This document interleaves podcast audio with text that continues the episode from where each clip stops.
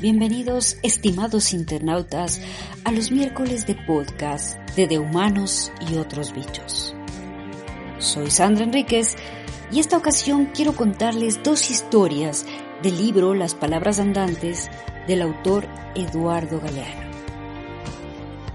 La primera dice así, Historia de la resurrección del papagayo. El papagayo cayó en la olla que humeaba se asomó, se mareó y cayó. Cayó por curioso y se ahogó en la sopa caliente. La niña, que era su amiga, lloró. La naranja se desnudó de su cáscara y se le ofreció de consuelo.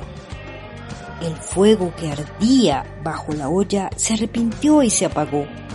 Del muro se desprendió una piedra. El árbol, inclinado sobre el muro, se estremeció de pena y todas sus hojas se fueron al suelo. Como todos los días llegó el viento a peinar al árbol frondoso y lo encontró pelado. Cuando el viento supo lo que había ocurrido, perdió una ráfaga. La ráfaga abrió la ventana, anduvo sin rumbo por el mundo y se fue al cielo. Cuando el cielo se enteró de la mala noticia, se puso pálido y viendo el cielo blanco, el hombre se quedó sin palabras. El alfarero deseará, quiso saber. Por fin el hombre recuperó el habla y contó que el papagayo se había ahogado, y la niña había llorado, y la naranja se había desnudado, y el fuego se había apagado, y el muro había perdido una piedra, y el árbol había perdido las hojas, y el viento había perdido una ráfaga, y la ventana se había abierto y el cielo había quedado sin color y el hombre sin palabras. Entonces el alfarero reunió toda la tristeza y con esos materiales sus manos pudieron renacer al muerto. El papagayo que brotó de la pena tuvo plumas rojas del fuego y plumas azules del cielo y plumas verdes de las hojas del árbol y un pico duro de piedra y dorado de naranja. Y tuvo palabras humanas para decir, y agua de lágrimas para beber y refrescarse, y tuvo una ventana abierta para escaparse, y voló en la ráfaga del viento. La siguiente historia se llama Historia de la Sombra. El primer sabor que recuerda fue una zanahoria. El primer olor un limón cortado por la mitad.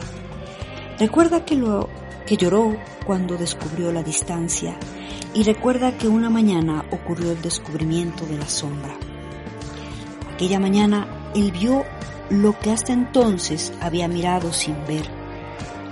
Pegada a sus pies yacía la sombra, más larga que su cuerpo. Caminó, corrió, a donde él iba, fuera donde fuera, la perseguidora sombra iba con él quiso sacársela de encima, quiso pisarla, patearla, golpearla, pero la sombra más rápida que sus piernas y sus brazos lo esquivaba siempre. Quiso saltar sobre ella, pero ella se adelantó.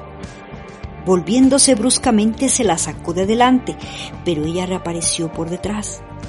Se pegó contra el tronco de un árbol, se acurrucó contra la pared, se metió detrás de la puerta. Donde él se perdía, la sombra lo encontraba. Por fin consiguió desprenderse. Pegó un brinco, se echó en la hamaca y se separó de la sombra. Ella se quedó debajo de la red esperándolo. Después supo que las nubes, la noche y el mediodía suprimen a la sombra, y supo que la sombra siempre vuelve traída por el sol como un anillo en busca del dedo o un abrigo viajando hacia el cuerpo y se acostumbró. Cuando él creció, con él creció su sombra y él tuvo miedo de quedarse sin ella. Y pasó el tiempo y ahora, cuando se está achicando, al cabo de los días de su vida, tiene pena de morirse y dejarla sin él. Estimados internautas, espero que estas dos historias cortas del libro Las Palabras Andantes del autor Eduardo Galeano hayan sido de su agrado y hayan inspirado su imaginación.